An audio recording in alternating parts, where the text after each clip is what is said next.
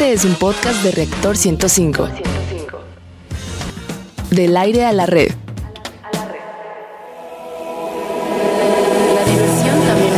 La diversión también es conocimiento. Radio Big Bang. Radio Big Bang. Ciencia y tecnología con Bárbara Esquetino y Leonardo Ferrera. Radio Big Bang. Radio Big Bang. Radio Big Bang.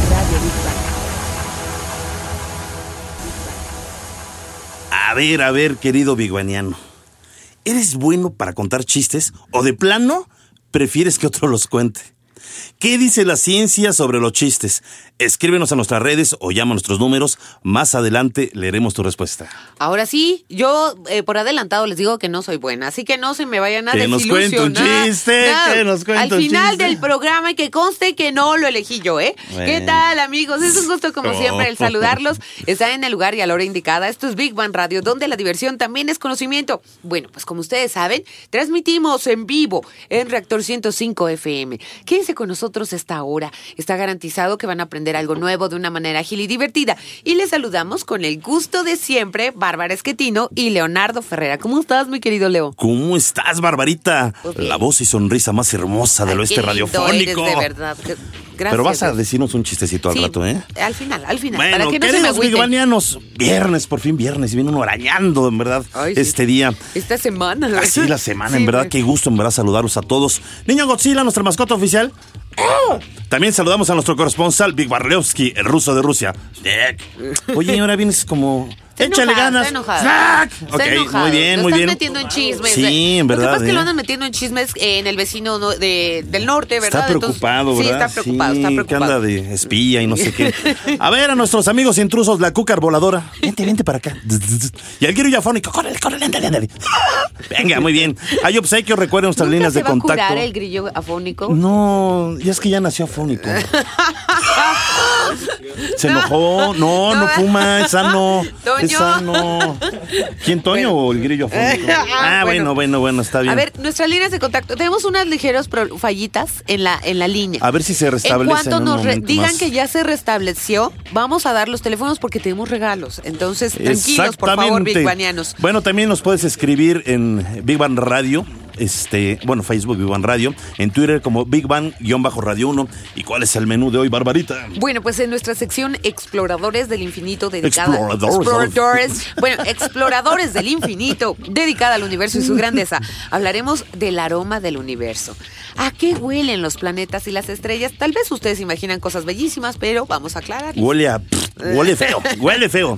En la sección gigante azul dedicada al planeta Tierra y la importancia de su biodiversidad, hablaremos de una especie animal, la más cercana al hombre en peligro de extinción, los primates. Bueno, qué peligroso, ¿no? Bueno, en nuestra sección materia gris dedicada a los avances de los laboratorios y los principales proyectos científicos y tecnológicos, hablaremos de la mente. ¿Qué tan poderosa puede ser? ¿Y qué dice la ciencia al respecto? En la sección Construyendo Puentes dedicada a los grandes personajes de la historia y los logros del hombre por alcanzar sus sueños, hablaremos de cuando los sueños o proyectos se convierten en una realidad y la importancia de incubar buenas ideas. Y para cerrar, como siempre, bien y de buenas en nuestra sección Divulgando Humor, donde lo más inverosímil, raro o curioso también es ciencia. Hablaremos de la ciencia de los chistes. Ándele. ¿Qué tan bueno o malo eres para contar un chiste? Ya nos están haciendo llegar sus chistecitos. Los vamos Sí, hay a que leer. leerlos, hay que leerlos. Sí, Sí, sí, sí, bueno, pues vamos a continuar. Mientras tanto. Así es nuestro corresponsal, el ruso de Rusia, nos dice que le subas a tu radio, vayamos a nuestra primera sección. Exploradores del infinito. A ver, Leo. Bueno, esta es una pregunta capciosa, ¿eh? Porque nadie sabe, nadie supo. Pero si llegara un extraterrestre a la Tierra, bueno, ¿qué crees eh, que tendría de impresión sobre el aroma de nuestro planeta? Uy, pues depende de dónde. Sí, ¿verdad? Si de repente se sube al metro Valderas o Hidalgo o algo así, pues yo no, yo creo que se regresa rapidito su planeta. Pero quién ¿eh? sabe cómo huele a su planeta también. Si de repente camina, no sé, en el centro donde están todos los tianguis y no, no lo sé. O si de repente va a la playa y, le llega la brisa o a un bosque, bueno, pues va a ser diferente. Claro, Depende, ¿no? Dónde claro. vaya. Bueno, yo digo. Tienes toda la razón. Así como la Tierra, todos los planetas y estrellas tienen un olor particular. Por generaciones, los humanos han soñado con viajar por el espacio y conocer sus aromas. De hecho, imaginaron que la Luna estaba hecha de queso y que tenía esa fragancia, ¿verdad? Aunque, pues, como sabemos todos hoy en día, pues no es así. Así es. Pues fíjate que investigadores del Instituto de Astronomía de la UNAM, de acuerdo con estudios que han realizado agencias espaciales en el mundo, se ha determinado que en el espacio hay, fíjate, sulfuro de hidrógeno y carbonilo. ¿Qué es eso? Pues estos elementos que emanan, fíjate, un fuerte tufo similar a huevo podrido y estiércol. Qué asco, qué asco. Estos compuestos se detectaron por primera vez en el cosmos en 1972 en una nube molecular en el centro de la Vía Láctea y después en los cometas Austin, Halley y Churyumov. Ok, el amoníaco es otro elemento que baja por el universo y se caracteriza por heder a orina de perro Ah, qué- y pescado descompuesto. Bueno, se ha encontrado en una nube molecular en la constelación de Orión, en las nubes de Magallanes, en Júpiter y en el satélite saturnino Titán. La fosfina es otro elemento que huele a ajo y se ha encontrado en Leonis, una estrella gigante roja. Bueno, este, aunque está amargo, no está tan feo. El cianuro de hidrógeno. Dicen que tiene un, bueno, tiene un olor a almendras amargas, pero al menos a almendras. Y se ha detectado en cometas como el Churyumov y también en el astro GL 2591 a 3000 años luz de distancia. Pero fíjate, también hay sitios con olores eh, más agradables, Sí. como la estrella Iras con aroma a azúcar. Está bueno, bueno, ¿no? está sí, yo ahí me iría. Por otro lado, se ha hallado formiato de etilo, que tiene un olor a frambuesas y ron. Oye, está bueno. Sí, sí está bueno. Vámonos a. ¿Qué dónde está eso? Vamos a la estrella. Iras. No, sí. Frambuesas y roncito. Sí, pues ya Está bueno, sí. como. Pero, a ver, ¿a qué huelen los planetas? Vamos a escuchar la siguiente cápsula en voz de Rogelio Castro. Venus, con su atmósfera venenosa y sus enormes nubes de ácido sulfúrico, podría tener un fuerte olor a huevos podridos. El olor de la Luna sería parecido al de la pólvora, ya que una parte importante del polvo lunar es dióxido de silicio. Marte, hierro, magnesio, sulfuro, ácidos, todo aderezado con un ambiente rico en dióxido de carbono, da como resultado un aroma que asemeja al de los huevos podridos. Júpiter. El olor del gigante de gas dependerá de la capa que estés oliendo. La capa más ligera tiene un olor a amoníaco. Luego olerías una combinación de amoníaco y huevos podridos y finalmente pasarás por una capa compuesta de sulfuro de hidrógeno y cianuro de hidrógeno que olerá como a almendras amargas. Big Bang. Pues en la profundidad. eh, Esto de las almendras amargas, si recuerdan el amor en los tiempos de cólera, es precisamente como se suicidó, así comienza, ¿no? Y sabían que era cianuro. Pero bueno, Órale. en la profundidad del universo, las enormes nubes de polvo donde nacen las estrellas albergan todo un muestrario de olores que abarcan desde el suave aroma del azúcar al mucho más desagradable de huevos podridos. Qué horror, pero pues creo que la mayoría huele feo. Por Yo lo que estamos sí, escuchando, ¿no? yo creo que sí. Bueno, las estrellas con abundante oxígeno, sin embargo, tienen aromas un poco, un poco más agradables y que pueden recordar, dicen los especialistas, a una parrillada al carbón. Ah, está bueno. Oye, está bueno, ese sí. Sí. me late, ¿eh? Y para más aromas, vamos con Toño y Díaz de la Sociedad Astronómica de México. Toñito, Hola. ¿qué opinas de los aromas en el espacio, en el Pues, universo? Que literal el perfume se quedaría corto de tantos olores que hay en. Sí. Oye, en el pero a lo espacio. Bueno, mejor- pero ese es un, es un olfato súper desarrollado, Ah, no, sí, ¿no? pero digo, pero, la variedad de olores. Oye, pero a lo que mejor aun para un este eh, ser, digamos, si es que existe un ser eh, con vida inteligente, pues a lo mejor esos aromas le gustan. Y a lo mejor Claro. viene a la Tierra y le das uno de esos caros Pues francés, llevas- y a lo mejor hasta se dice, qué vomita. asco, ¿no? Pues no Claro. lo sé. O lo llevas a Canal de Chalco y dice, aquí ya estoy, Ya, aquí ¿no? Al canal, al canal. ¿eh? Sí. Ok. O sea, para que no se me ofenda. No, digo, eh, de que hay una variedad eh, tremenda de olores, eso, eso sí es, es este, algo muy, muy creíble. Y por ejemplo, algo que me estaba mencionando Carlos ahorita antes de entrar a esta sección, es de que, por ejemplo, hay como eh, algo que pasó en, la- en las misiones Apolo, que es cuando las primeras veces que iban los seres humanos a, a la luna. Ajá. Eh, obviamente ellos no pueden oler lo que había fuera en la luna, porque pues, obviamente se quitan el casco, pues Así es. adiós, ¿no? Así es. Pero no podían oler, pero bueno, ahí estaba el, digamos Se impregnó. Exactamente, se impregnó. Una vez entrando a la cápsula, ya que habían este Tómele, presurizado todo, pichón. Abren la cápsula, olía a pólvora y entonces obviamente se cree que, bueno, dicen por ahí que este Buzz Aldrin se queda así como de, oh, oh, creo que aquí este no algo no anda bien. Alguien la cajeteó. la Además, el olor a pólvora es como nauseabundo, parece otra cosa. Y aparte, instintiva- in- Perdón, perdón. Pero instintivamente nos recuerda a que puede haber una explosión o que puede haber una explosión. Bueno, o sea, Ah. eso, eso llega a pasar. Entonces, ya cuando se dieron cuenta que en realidad era por la superficie lunar, dijeron, ah, ok, entonces no era tal cual como lo pensábamos. Claro. Hoy, ¿tú crees que el planeta Tierra emane hacia el espacio Sí, un olor sí. particular. ¿Cuál O será? una combinación de O colores. una combinación, ¿no? Pues yo creo que de todo, tanto olores, tanto suaves como dulces y posiblemente amargos también. Pero a ver, yo digo, finalmente el mundo es Azufre. industrial. Sí, Y creo- la economía está basada en la industria. Entonces, la, la- la- la emanación de contaminantes por parte de la industria es diaria. Es decir, y todo va al espacio. Sí. Yo digo que eso predomina, no lo sé. Por el CO2 y la cantidad, como dices tú, de material que está produciendo, posiblemente lo que más olería sería azufre. Posiblemente lo que más olería. Como este lugar de los azufres, ¿no? Digo, es un lugar bellísimo, pero huele. Sí. Huele como astronauta Como recién los- regresado a la, Ay, a la pobrecitos nave. astronautas. Bueno, la, la cuestión es que sí tenemos, todavía no logramos el crear una atmósfera, ¿no? Aunque sea artificial, similar a la Tierra. Pues Entonces sí. igual te tienes que tapar con un casco para poder respirar. Sí, o sea, lo interesante ya sería ya cuando por alguna razón lográramos aterrizar en algún planeta y lograr, eh, no sé, respirar en ese lugar o alguna combinación ahí Sí. medio rara, eso ya sería padre, ¿no? Sí. Para poder- Bueno, exactamente ahorita nomás reforzando lo que decías, estos astronautas que regresan, digamos, de misiones espaciales y, y- y de repente pues eh, les- los tienen que recibir otros, obviamente, Claro. y, y, pues esos olores tan feos. La NASA mandó, fíjate, a un eh, eh, eh, químico muy afamado. eh, que crea eh, perfumes, lociones, pues para que tratara de eh, asemejar un poco esos aromas que de repente traen del espacio los astronautas para que se fueran acostumbrando los que los reciben Claro. a esos aromas y que de repente no fuera tan nause- nauseabundo. Sí, o incluso para los mismos astronautas, para que ya que estén en la misión, porque obviamente tienen que estar mucho tiempo encerrado en cápsulas. Es que además se vicia el ambiente y tú te acostumbras, no lo Sí. percibes.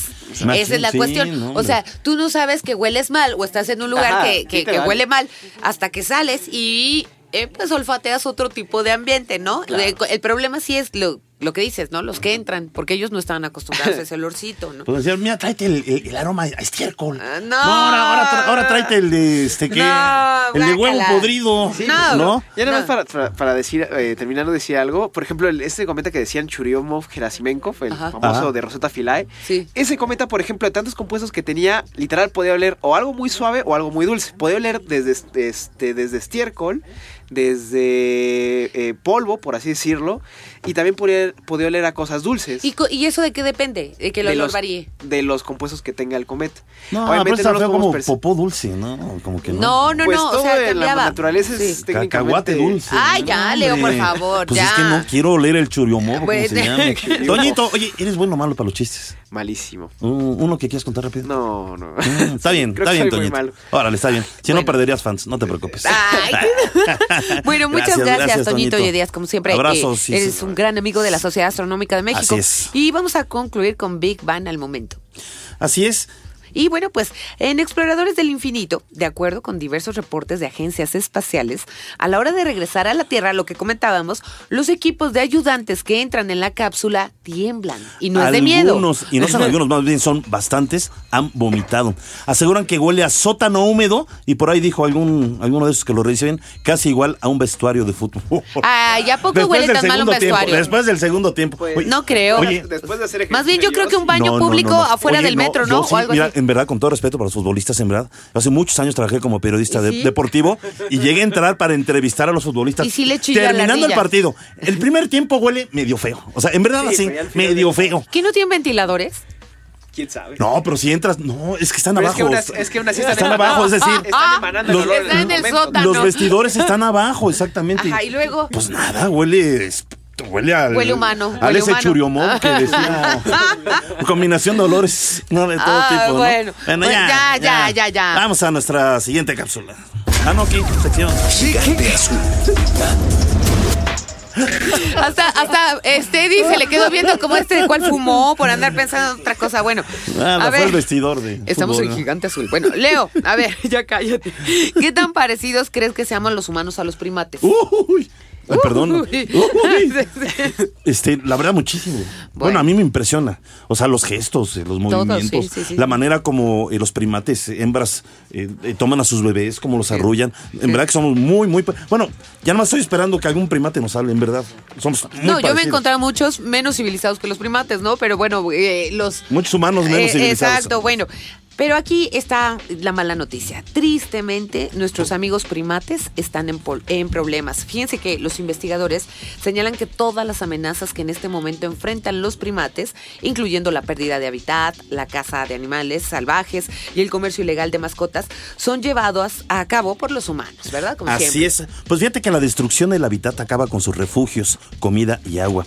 Divide grupos sociales y también deja a los primates expuestos al riesgo de la depredación y contaminación por patógenos. Y bueno, pues actividades como la minería, la agricultura industrial, la ganadería, la exploración y explotación petrolera y la tala de árboles son todas responsables de la dramática deforestación en las selvas tropicales donde viven los primates. Qué barbaridad. Tres cuartos de las especies primates están en declive, según descubrieron los científicos. Fíjate, esto, bueno, a mí me, me impresiona Sí, ¿no? este hombre. dato, y lo han dicho incluso investigadores de la UNAM, que han estado, han participado en estas investigaciones internacionales. Casi el 60% de los primates están en peligro de extinción. Casi el 60%, es, es en verdad alarmante. Sí, sí, sí. En México, fíjate, por ejemplo, en los últimos años, más de la mitad de los monos aulladores que habitan las inmediaciones de Tabasco y Campeche han muerto, ¿y sabes de qué? ¿De qué? Atropellados a causa de la construcción Qué y uso de una nueva carretera. Bueno. Para más información, vamos a escuchar la siguiente cápsula. Los primates son una orden muy diversa que incluye simios, nuestros parientes biológicos más cercanos, monos, lémures, loris y terceros. Todas las especies de simio, como gorilas, chimpancés y orangutanes, están en peligro de extinción, al igual que el 87% de las especies de lémur. Entre las especies en peligro crítico de extinción está el mono araña de cabeza marrón de Ecuador, el colobo rojo del Níger y el macaco negro, una especie de Indonesia que se volvió famosa por haberse tomado una selfie con la cámara de un fotógrafo. Big Bang. Bueno, aquí la pregunta es clave, ¿no? Eh, siendo tan cercanos al ser humano, pues nos debe preocupar la extinción de los primates. Esta pregunta se la hacen investigadores del Instituto de Biología de la UNAM en un artículo de la revista de divulgación de ciencia ¿Cómo ves?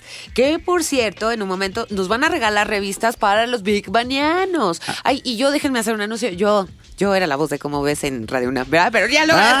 Bueno, ok, ya, después de eso O sea, yo, yo grababa para la revista vez, ¿no? O sea, está bien, Barbarita. A ver, y está con nosotros eh, vía telefónica el químico Martín Bonfil. Él es autor de la sección Ojo de Mosca de la revista, como ves. Y volviendo a la pregunta anterior, eh, Martín Bonfil, ¿debemos preocuparnos por la extinción de los primates? ¿Cómo estás? Buenos días. ¿Qué tal? Buenos días. Buenos días. Pues, sin duda tenemos que preocuparnos, eh, como nos tenemos que preocupar por la extinción de, de cualquier especie de seres vivos Claro, en el planeta. ajá. Claro. Pero los primates, pues son nuestros parientes más cercanos, son básicamente lo, eh, todo lo que llamamos simios o, o monos. Sí. incluyen muchas familias, muchos géneros, desde los pequeñitos que no se parecen tanto a nosotros como los tarceros eh, y ot- otros, eh, digamos, monitos que se usan como mascotas, Así es. hasta las grandes especies como los gorilas, los chimpancés, los orangutanes, que son prácticamente nuestros hermanos. Y el hecho de que se esté disminuyendo el número de, de individuos de cada una de estas especies y de que cada vez más especies estén en peligro de extinción, pues nos está mostrando que estamos alterando el clima y Claro. sus hábitats en, en diversos continentes, ¿no? En África, en América, en Asia, eh, de manera grave, ¿no? Pero a mí me, fíjate que me, me preocupa mucho lo que estás comentando porque, digo, estamos hablando de primates, pero si hablamos de que el 60% están en peligro de extinción, pues yo me imagino que hay muchas otras especies eh, que, que cohabitan, digamos, en, en los lugares donde están estos primates, que con el avance del desarrollo humano y la destrucción, digamos, de su hábitat, pues esto pues es terrible. Es decir, creo que de aquí a 50 años no sé qué vaya a pasar en el mundo, en verdad. Exacto.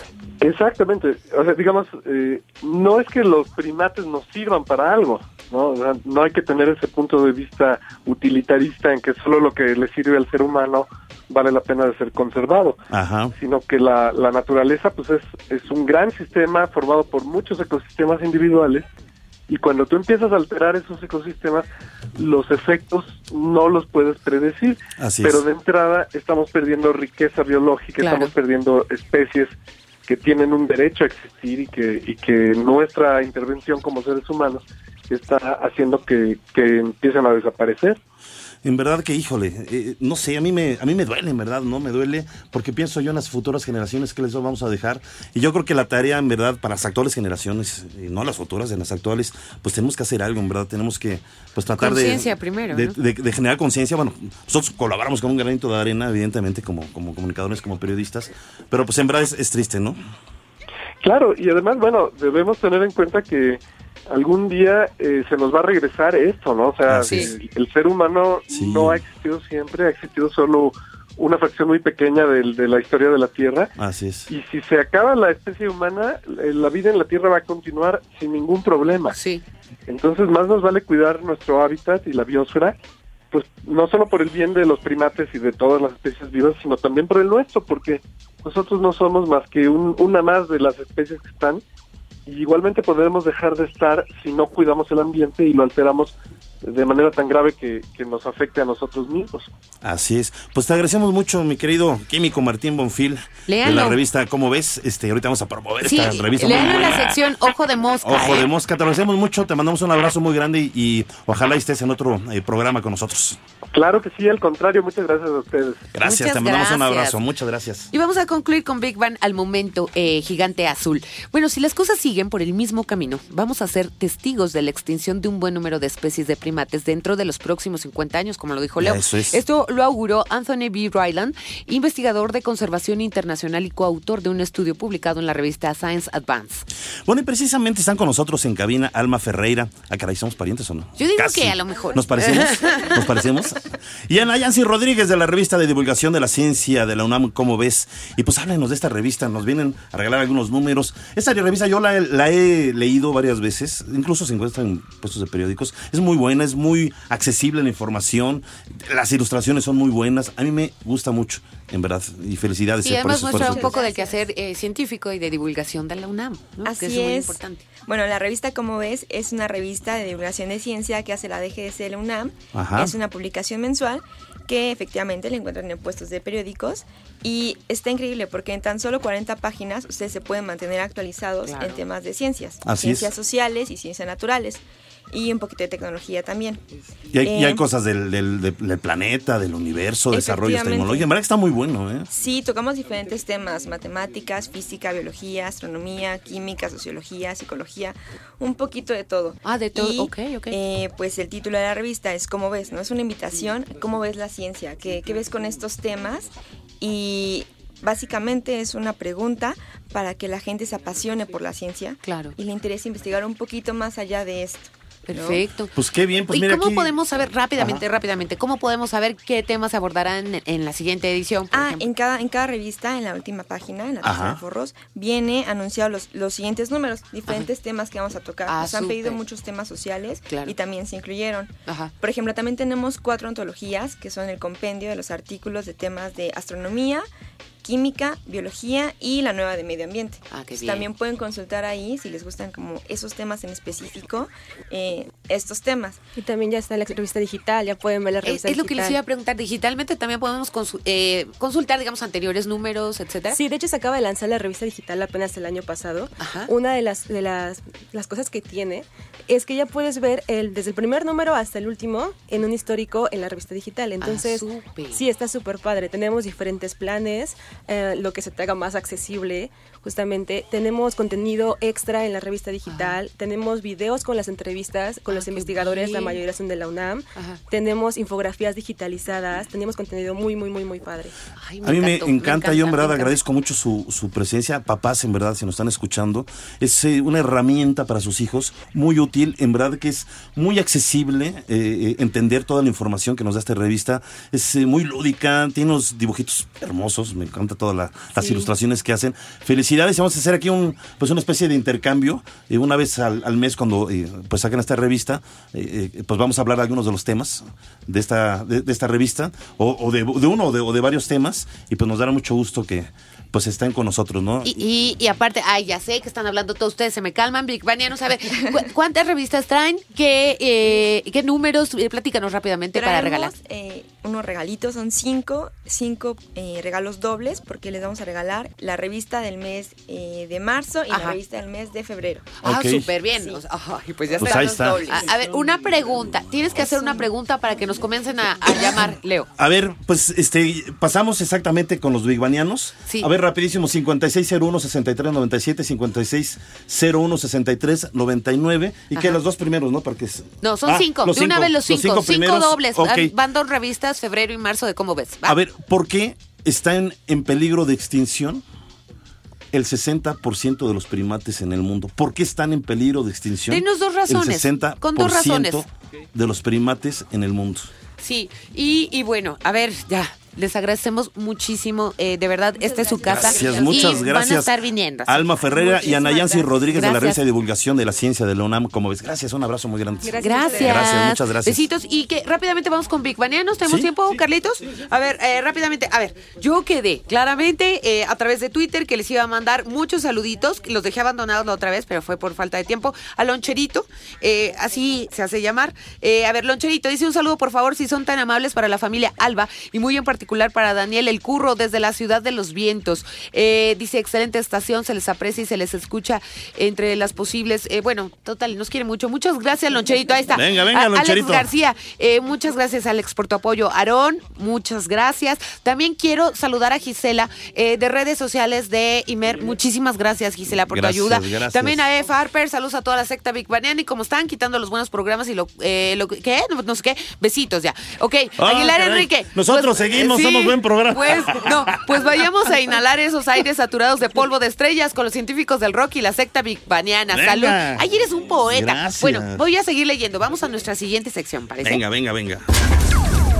Materia gris. Bueno, a ver, Leo. ¿Crees en el poder de la mente? Ah, no sé. El poder de la no mente. sé, es que me suena como de duerma. Ah, tú puedes, tú puedes. Mira, este, es que no sé. Bueno, sí, yo creo que si tenemos una mente fuerte, bueno, yo soy de la idea, yo digo que la voluntad está como muy ligada a la mente, pienso yo. Sí. Y creo que a veces, si nuestra mente es fuerte, pues creo que a veces podemos levantarnos de problemas eh, fuertes, podemos incluso algunas enfermedades, no sé si todas, obviamente, superarlas. Sí. Yo creo que en la o mente. sea que sí crees en el Sí, poder de la mente. Pero pues sí, pero para mí la mente Era es- todo lo que Espera, querías Bárbara, es que tiene, escúchame, para mí la mente, la mente ya se me fue la idea. Para mí no la ya me acordé. es la mente. Para mí la mente finalmente es actitud. punto. Ah, claro, muy bien. Bueno, hablado, he la mente humana es un verdadero crisol de enigmas. Aun con todos los avances que ha tenido la ciencia, pues son muchas más las preguntas que las respuestas en torno a la forma de funcionar de nuestro cerebro y a todo el partido que le podemos llegar a sacar. Así es, bueno, fíjate que aunque parezca imposible de creer, la mayor parte de las cosas que hacemos con nuestra mente todavía no tiene una explicación definitiva. Mira, por ejemplo, la ciencia no ha podido determinar por qué y cómo soñamos. Sí, es verdad. cómo se forman exactamente los recuerdos y qué mecanismos hacen posible el desarrollo y el cambio de las emociones, entre otros. Bueno, pues sin duda alguna, los sueños son de las cosas más misteriosas de la mente humana. Pero te dijiste que soñabas que ahorcabas a alguien. Soñé que ahorcaba a alguien. dijo, Y Leo, soñé que ahorcaba no sé Y ya quién. cuando vi, ya estaba muerta. Y yo decía, ay, no, se me pasó la mano, de verdad. Ay, ay, qué horrible. Pero bueno, a ver ya, voy de nuevo, ¿eh?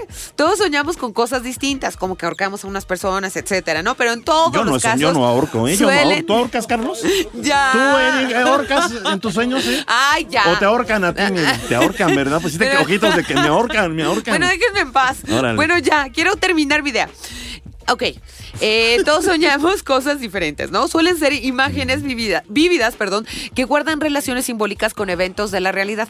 Su función pudiera estimular los procesos sinápticos al interior del cerebro o también servir para fortalecer la memoria e ideas recientemente adquiridas. Pues exactamente. La memoria es otro misterio que guarda la mente humana. A ver, ¿cómo las personas llegan a retener todas esas imágenes? Sí. Y son millones, o sea, millones y millones. O sea, es un disco duro, impresionante nuestro cerebro, ¿no? Al parecer, eso dicen los investigadores, el hipocampo funciona como una caja de la memoria. Pero el aspecto más intrigante es que parte de esa región sirve tanto para los recuerdos falsos, porque también hay recuerdos falsos, que cosas o detalles que creímos haber dicho o vivido Sí. y no son ciertas. Es verdad. Como los recuerdos verdaderos. Sí, porque yo no ahorqué a nadie. Óigame, no, óigame. Óigame, no, óigame, no. Ok. Yo, sí, bueno, tú dices que tus sueños ahorcaste, yo. Bueno, ya, vamos mejor a escuchar nuestra Eh, siguiente cápsula. No, me ahorques, eh. De todos los misterios con que el hombre se enfrenta, quizás sea la conciencia su más alto desafío. ¿De qué se trata? ¿Dónde reside? A diferencia de los animales, estamos conscientes de la realidad y de nosotros mismos. ¿Por qué? Otra pregunta sin respuestas claras es saber si la mente responde a causas genéticas o ambientales. Los investigadores creen que es una combinación compleja de ambos factores, pero nadie sabe del todo cómo y por qué se forma la personalidad y se desarrolla la mente humana. Big Bang. Vamos un pequeño corte y regresamos con más de Big Bang Radio. Radio Big Bang. Radio Big Bang. Radio Big Bang. Del aire a la red. Escuchas un podcast de reactor. Radio Big Bang. Radio Big Bang. Bueno, pues vamos a concluir la sección materia gris con Big Bang al momento.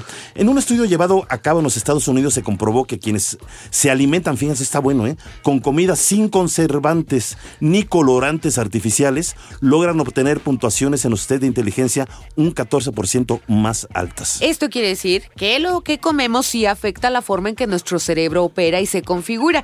Y el niño Godzilla nos dice que ahora vayamos con nuestros queridos Big Banianos. ¡Ay, qué bonitos son todos ustedes! Muchas gracias. Me han mandado muchos eh, mensajes. Y eh, bueno, primero, vamos a ver lo de los chistes. También, de verdad, ver, ¿cuántos niños chistosos tenemos, verdad? A ver, rápidamente, eh, ¿eres bueno para contar los chistes? Esta es la publicación que tenemos. Y Kate Joseph, no, Emanuel Ochoa Rojas dice, había una vez un pececito que quería ser locutor.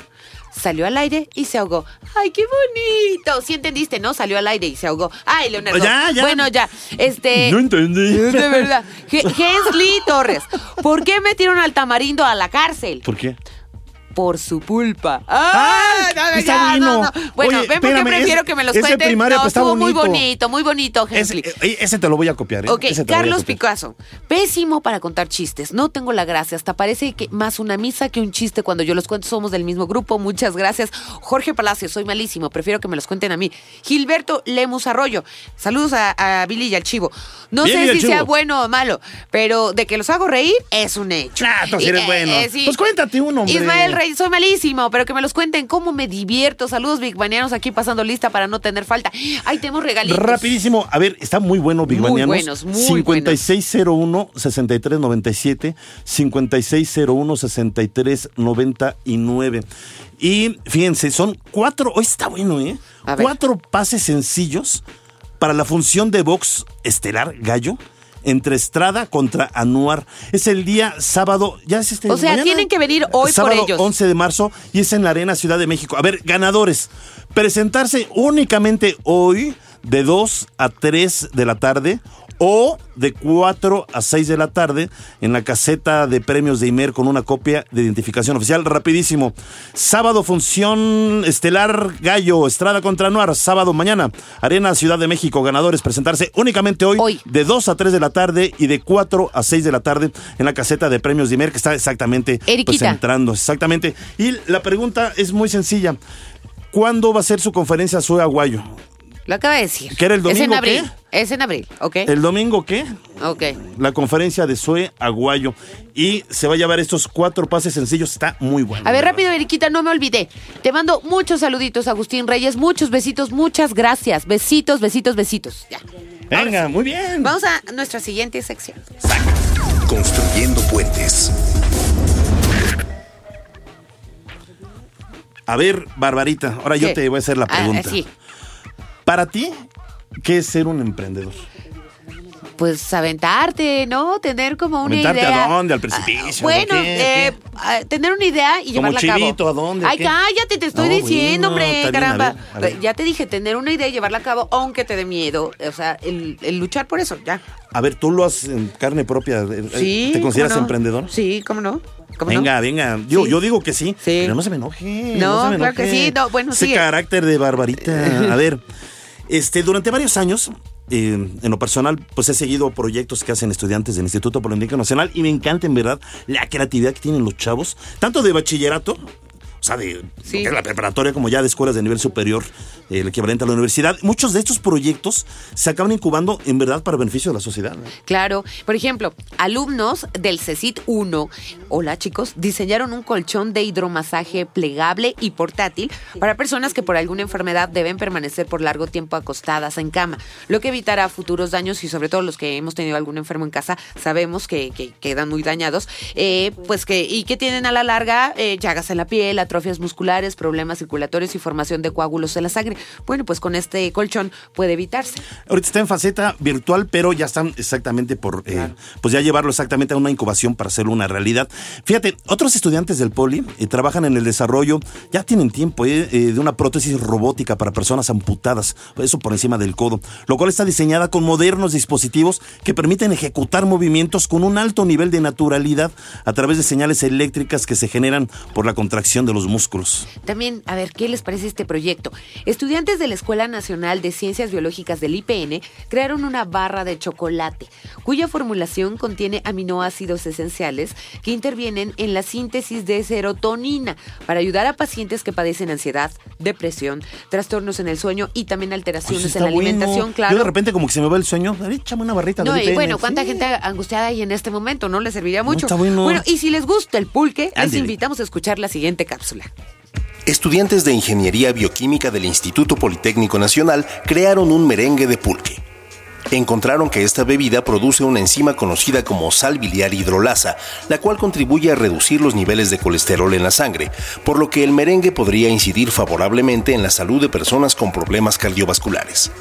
El pulque tiene un importante contenido en azúcares complejos que le otorgan cierta viscosidad, propiedad que aprovecharon los jóvenes politécnicos para mejorar la estabilidad del producto, el cual no contiene grasas ni colesterol, porque únicamente se elabora con clara de huevo batida y azúcar. Big Bang. Bueno, para apoyar los proyectos que emprenden jóvenes politécnicos, agradecemos al Consejo de la Comunicación por ponernos en contacto con el Centro de Incubación de Empresas de Base Tecnológica del Instituto Politécnico Nacional, el cual está encargado de promover y estimular la creación y el desarrollo de empresas altamente responsables y de gran impacto para la sociedad. Los programas de este centro están dirigidos a todos aquellos emprendedores de la comunidad politécnica que tengan una idea o un proyecto de desarrollo tecnológico de alto valor agregado, que estén dispuestos a emprender y llevar su solución al mercado para generar un valor económico y social. Y para hablarnos de esto, agradecemos a la doctora María del Pilar Pérez Hernández, que es eh, bien linda porque nos escuchó decir los chistes tontos, ¿verdad? Que estábamos diciendo y no, no nos No, no, ojitos Eh, Uy, es, directora del Centro de Incubación de Empresas de Base Tecnológica del IPN. Ya ansiábamos que estuvieran aquí. Bienvenida, muchas gracias. Muchas gracias. ¿Cómo está, doctora? Muy bien, muy amables por la invitación y sobre todo eh, es impresionante que conozcan nuestros proyectos y bueno, estamos aquí Sí para los difundirlos. conocemos. Bueno, y que se hablamos nos ponen de- difíciles, pero de son verdad. muchísimos y no hablamos, por ejemplo, de una paleta con cáscara de sandía y no hablamos de otros, otros que en verdad impresionantes. A mí me encantan Sí. las ideas tan Ah, buenas que tienen. Doctora, a mí, bueno, la pregunta que me surge, solamente para la comunidad politécnica, este programa. Eh, de momento sí, eh, tenemos eh, seis incubadoras, de las cuales dos sí están dando servicio para todo el público, que es la de Hidalgo y la de Chihuahua. Ellos sí están dando eh, atención a todo el público en general. El resto, Durango, eh, la de Ciudad de México, eh, mm, Guanajuato, ellas están dedicadas exclusivamente a la comunidad politécnica porque tenemos una alta demanda de los proyectos. Los chicos, bueno, ya vieron, son muy creativos, Sí. el talento que tenemos es mucho, entonces la demanda es muy alta.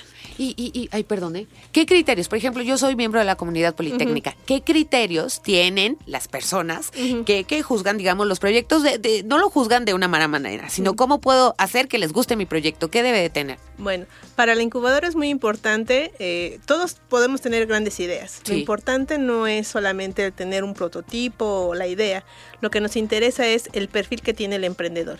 Si soy una persona que soy perseverante, disciplinada y que me vaya a enfrentar a un fracaso y me puedo recuperar, como el caso que nos mencionaban Sí. hace un momento, Sí.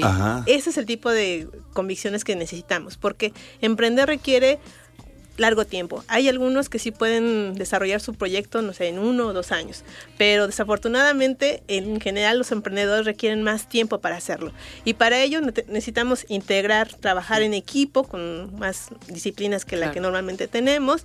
Tenemos que hacernos frente, hacer frente a los inversionistas, tenemos que hacer muchas cosas que un perfil de un egresado normalmente no tiene. Entonces necesitamos que el perfil que tenga el emprendedor sea la clave tenemos muchas tecnologías. Lo importante, insisto, es que el, recurso que el instituto está dedicando, somos una institución pública, los recursos son escasos y por tanto tenemos que ser estratégicos en cuáles son los proyectos que vamos a seleccionar y por ello el proceso de selección está versado en el perfil.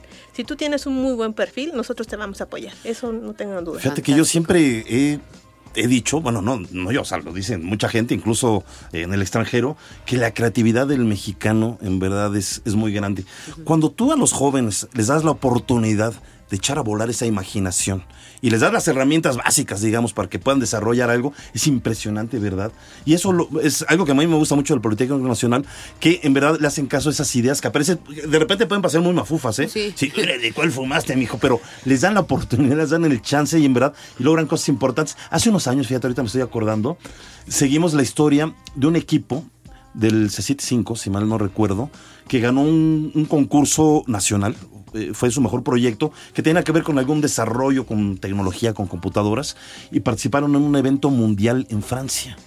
Y este evento se llama eh, Imagine Cop, la Copa de la Imaginación. Y tuve la oportunidad de acompañarlos a Francia, pero es increíble porque eran chavos que en su vida se habían subido para empezar un avión. Muchos de ellos no habían ido más allá de Querétaro, de San Luis Potosí. Sí, sí, sí. Y, y de repente los la emoción de subirse a un avión y de repente llegar a otro país y pararse frente a un jurado internacional Ay, qué emoción. y defender su proyecto como lo hicieron, en verdad que yo parecía el papá de ellos con las lágrimas. las lágrimas me corrían y decía, ay, mi hijo, mira, Qué muy bonito. y, aparte, eso es una pregunta muy importante. Edad. ¿Desde qué edad puedo concursar? Bueno, eh, ahorita que me voy a mencionar, eh, el Politécnico tiene 40 años de fomento emprendedor. Eso significa pues que es pionero, México, sí, pionero. Exactamente, por eso nos dieron el Premio Nacional del Emprendedor en 2014, porque tenemos 40 años de fomento emprendedor. Eso significa que hemos creado una base fuerte, ¿no? Sólida, donde está ese, esa cantera de proyectos, ¿no? Tenemos profesores que han dedicado, estos proyectos empezaron por profesores, ni siquiera fue una autoridad, empezaron por profesores que vieron estas oportunidades y poco a poco han ido creciendo. Eh, actualmente tenemos programas mucho más consolidados, más estratégicos en ese sentido, porque digamos, eh, yo puedo emprender desde cualquier edad, ¿no? De, primaria sería genial que todos generáramos ideas. Así es. Lo que hacemos en el instituto es que el grueso de nuestros emprendedores está en el nivel medio superior. Ok. Desafortunadamente, por alguna razón, el superior empiezan a, decaer y en posgrado, pues tampoco. Entonces, realmente nuestras actividades, como el centro de incubación y en general todo el instituto, es que la gente de posgrado sea la que más esté fomentando, porque al final ellos son los que están desarrollando tecnología junto con sus asesores. ¿Qué pasa? Eh, a nivel de estadística, de 25 a 45 años tenemos el grupo que está emprendiendo por primera vez. Eso significa que son chicos que recién salen de la carrera, se incorporan a alguna fuente de trabajo, ven una nicho de oportunidad y emprenden. Entonces, realmente la oportunidad que tenemos es colosal, ¿no? Claro. Superior y posgrado son para nosotros el, la, el arma secreta que tenemos para fomentar. Por ello, eh, digamos, todas las estrategias que estamos versadas están dirigidas a esa población. Pues maravilloso, en verdad, muchas gracias. Doctora, rápidamente, una liga eh, donde podemos encontrar más información, página. Sí, claro. Bueno, déjenme hacer un comercial porque eso también es importante. estamos haciendo dos, dos comerciales. Uno, eh, tenemos... No es el de las güeritas. No, no, ah, bueno. Eh, está, bueno, estamos contendiendo por eh, el Premio Nacional del Emprendedor en la empresa innovadora, la empresa DERTEC, es egresada del Politécnico y egresada de nuestra incubadora, de la cual estamos muy orgullosos. Y bueno, hoy es el último día de votación pública. Apóyenla. Y está, bueno, en la página del Politécnico, en, en las redes sociales de CIEBET, Centro de Incubación de Empresas de Base Tecnológica. Ahí encuentran todas las redes Facebook, Twitter, todas tienen esa, esa liga que voten. La empresa y el proyecto es muy bueno, ha sido este aplaudido ya a nivel internacional, entonces vamos por este el reconocimiento nacional. Ese es el primer comercial. Y el segundo, bueno, el próximo 17 de marzo vamos a lanzar el premio al emprendimiento politécnico, que vamos a hacer una colaboración con Samsung, donde el Politécnico está vaya a premiar, a identificar a las ideas que quieran ser empresas y son para los tres niveles educativos. Ya Entonces, yo hablando de la muñequita güerita, me saliste con otro nombrezote. Fantástico. el amigo azul. Perfecto. Ok, doctora. Pues doctora María del Pilar Pérez Hernández, muchísimas gracias. Gracias al Consejo de la Comunicación y vamos a concluir la sección Construyendo Puentes con Big Man al momento. Leo. Así es, estudiantes del Centro de Estudios Científicos y Tecnológicos CECIT 11 elaboraron, y yo lo probé, vasos térmicos que pueden comerse. O sea, te tomas el cafecito y te lo comes. Y si no te lo quieres comer, O sea, te comes el vaso. sí No, te comes el vaso, tomas pero si no, vaso si no lo tiras y te tomas, se degrada rápidamente. Sí. Ay, pues está fantástico. Ya tienen café con galleta incluido. Bueno, vamos a ver qué nos dicen los bigmanianos. Muy chistosones, ¿verdad? Pero muchas gracias. Ok, vámonos ahora. Ah, rápidamente, rápidamente. Quedan, a ver, pónganse vivos. 5601-6397 y 5601-6399. Eh, díganos, ¿qué pregunta le hacemos? Quedan dos boletos sencillos para la función de box Gallo Estrada versus Anuar. Eh, para mañana, sábado 11, tienen que venir hoy por su boletuco. Esto es en la Arena, Ciudad de México. Acuérdense, el box es un deporte de caballeros, debería todo el mundo de practicarlo y no ser abusado y abusivo. Y entonces váyanse, esto va a ser eh, de 15 a las 15 horas y de 16 a 18 horas. Eh, pueden venir el día de hoy eh, eh, rápidamente por, por su La boleto. pregunta, facilísimo. Estamos hablando de la importancia de incubar buenas ideas para hacer proyectos que beneficien a la sociedad. ¿Qué incubadora, qué incubadora estamos hablando? ¿De qué institución pertenece? Está facilísimo. ¿De qué institución Queda pertenece esta incubadora? Dos boletos. Pero si ustedes quieren libro, a ver, si quieren un libro, tenemos dos libros. 5601-6397, 5601-6399. Vamos a regalar, a regalar a Marianela, la hija de la canela, y a Ana Karenina. eh, también, si nos responden lo mismo, ¿no? Bueno, órale va. Y eso sí tienen más tiempo para venir a recoger su librito. Eh, si quieren de, de la función de box, se van hoy, ¿eh? Los boletos. Ok, pues ya, vamos. Ahora sí a Gracias, gracias. A ver, Muy bien. Amón, rápidamente, Ancalagón Ramírez. Dice, yo no soy eh, nada bueno contando chistes, pero igual me he hecho unos. Pues sí, ya ha entrado uno en copas, ¿verdad? Eh, Joel Medina dice, eh, saludos a todos en el programa, muchas gracias. George Harrison, ay, también es un big baniano de hueso colorado. Dice, eh, le sugiero el tema del último teorea, teorema, perdón, de Fermat. O está muy bueno. Vamos a tratar de ello. Nacho Piedra, saludos. Eleazar Ocampo, ya te contesté, pero te mandamos muchos besos, Eleazar. Bueno, ya, vamos, vamos a lo que sigue. Vamos, vamos a la siguiente sección. Chistes, chistes, sí. Divulgando humor. A ver. No. Barbarita. Oye, No. Barbarita. Y que conste Nananina. que la selección de chistes la hizo Leonardo, ¿eh? Barbarita, No, no, nananina. no, no, no. ¿Qué güey tan buena eras para contar chistes, nananina? Malísima, malísima. A ver, no, es que mira, a ver, ahí, te- ahí te va uno, un chiste cortito. Eh, Digo, vamos a hacer ahorita blanquitos y luego le subimos un poquito de tono, Ajá. ¿no? ¿Por qué se suicidó el libro de matemáticas? Ahí sí sí me lo sé, y es de primaria, porque tenía muchos problemas. No, pero porque, porque me lo dijiste, me quemaste mi chiste. Ay, bueno, ya. A ver, tú aviéntate ver, uno. A ¿Qué ver. le dijo una piedra a otra piedra? ¿Qué? La vida es dura. Ay, Dios mío, ¿por qué me pusiste estos chistes? Ya, Perdón, qué ya. feo me salió. Sigue. A ver. Para, digo, sigue A ver. con la masacre, a de ver, verdad. ¿Cómo se llama el primo vegetariano de Bruce Lee? Ay, Dios, ¿cómo voy a saberlo? Pues brócoli. Ay, Dios mío, de verdad. A ver, ahí A ver, va a ver. otro. Papá, papá, ¿cuántas anclas tiene un barco? Y le responde, once. Y le pregunta el niño, ¿estás seguro? Y le responde el padre, claro, ¿nunca has oído eso de eleven anclas? Ay, Dios mío, ya, ya, na. ya. Bueno, ¿y qué dice la ciencia de los chistes? Vamos a escuchar nuestras... Solamente tú te reíste de tus chistes, de verdad, Yo, Leonardo. pues Vamos yo a mí me dieron gracia mis chistes. A mí sí me dieron gracia. ¿Por qué la gente ríe es otra cuestión intrigante que el ser humano tiene ante sí?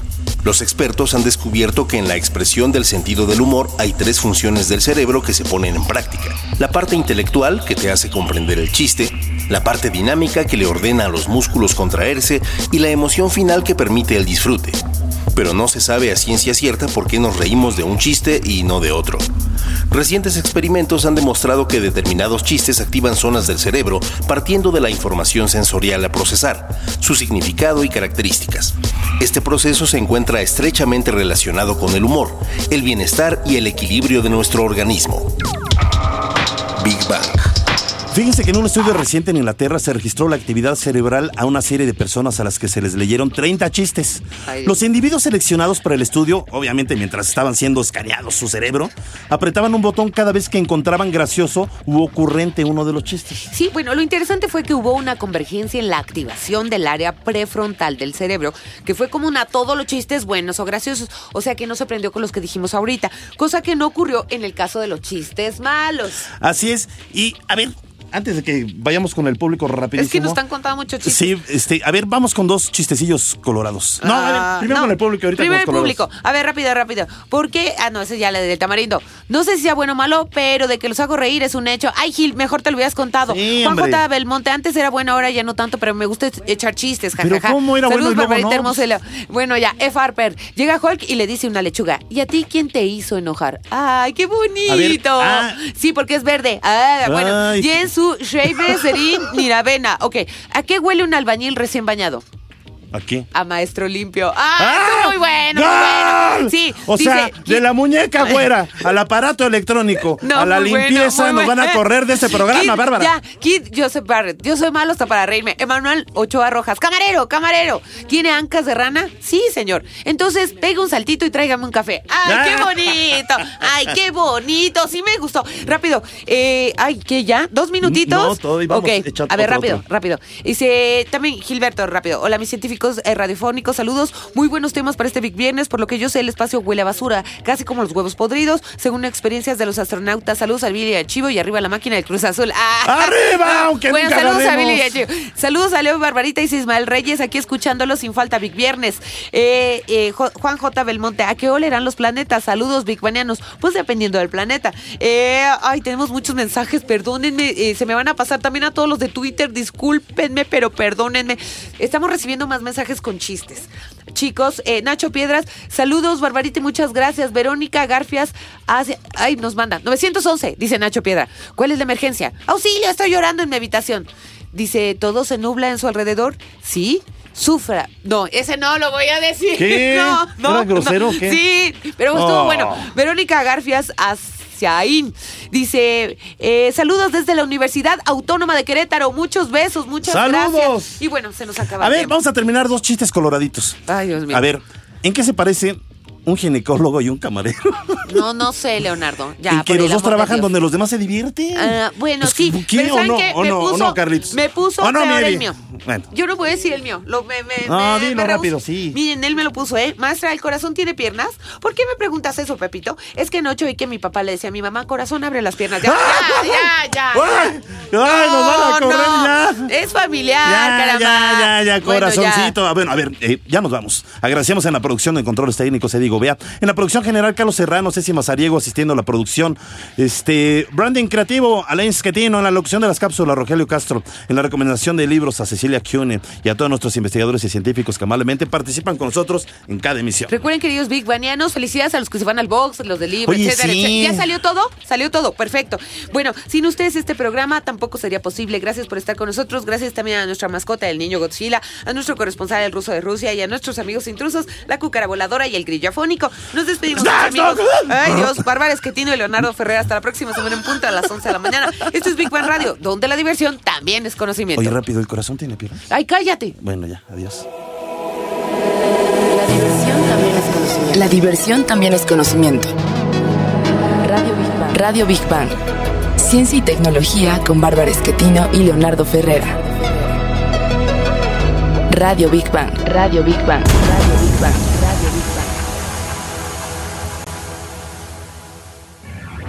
Esto fue un podcast de reactor. Del aire a la red.